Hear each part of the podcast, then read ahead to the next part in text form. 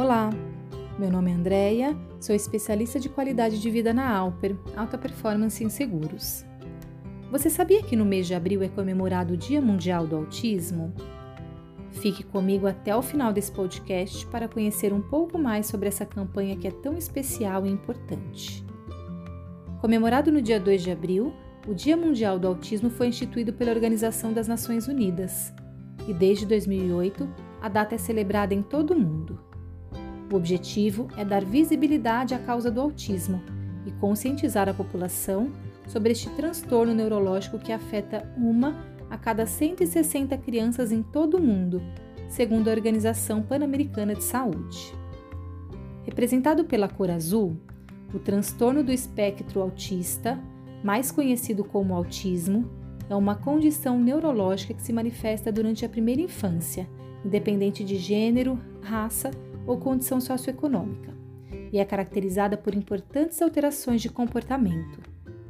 A cor azul foi escolhida porque o autismo representa a maior incidência de casos no sexo masculino.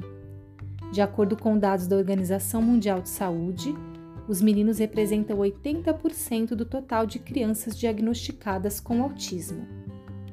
Os sintomas mais comuns do autismo são dificuldade de se relacionar com outras pessoas, de brincar, falar, olhar nos olhos e demonstrar emoções.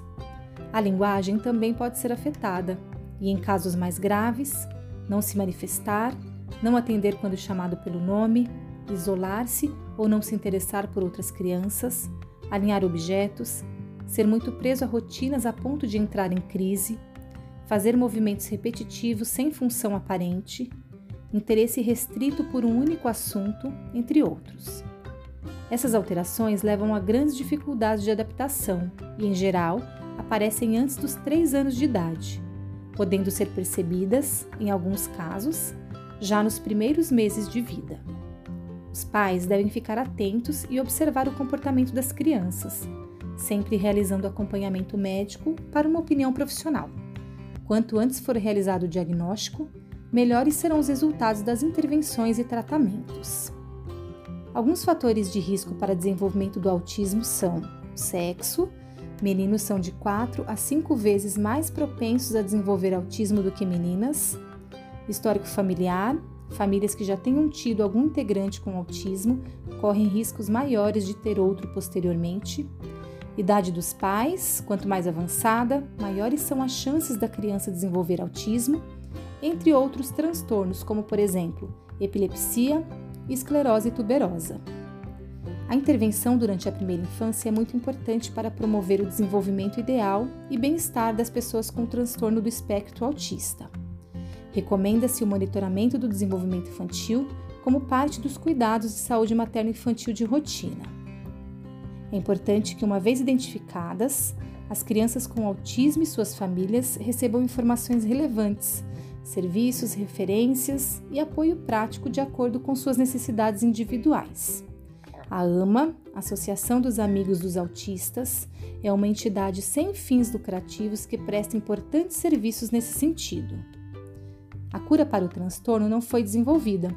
No entanto, intervenções psicossociais baseadas em evidências, como tratamento comportamental e programas de treinamento de habilidades para pais e outros cuidadores, podem reduzir as dificuldades de comunicação e comportamento social, com impacto positivo no bem-estar e qualidade de vida da pessoa com autismo.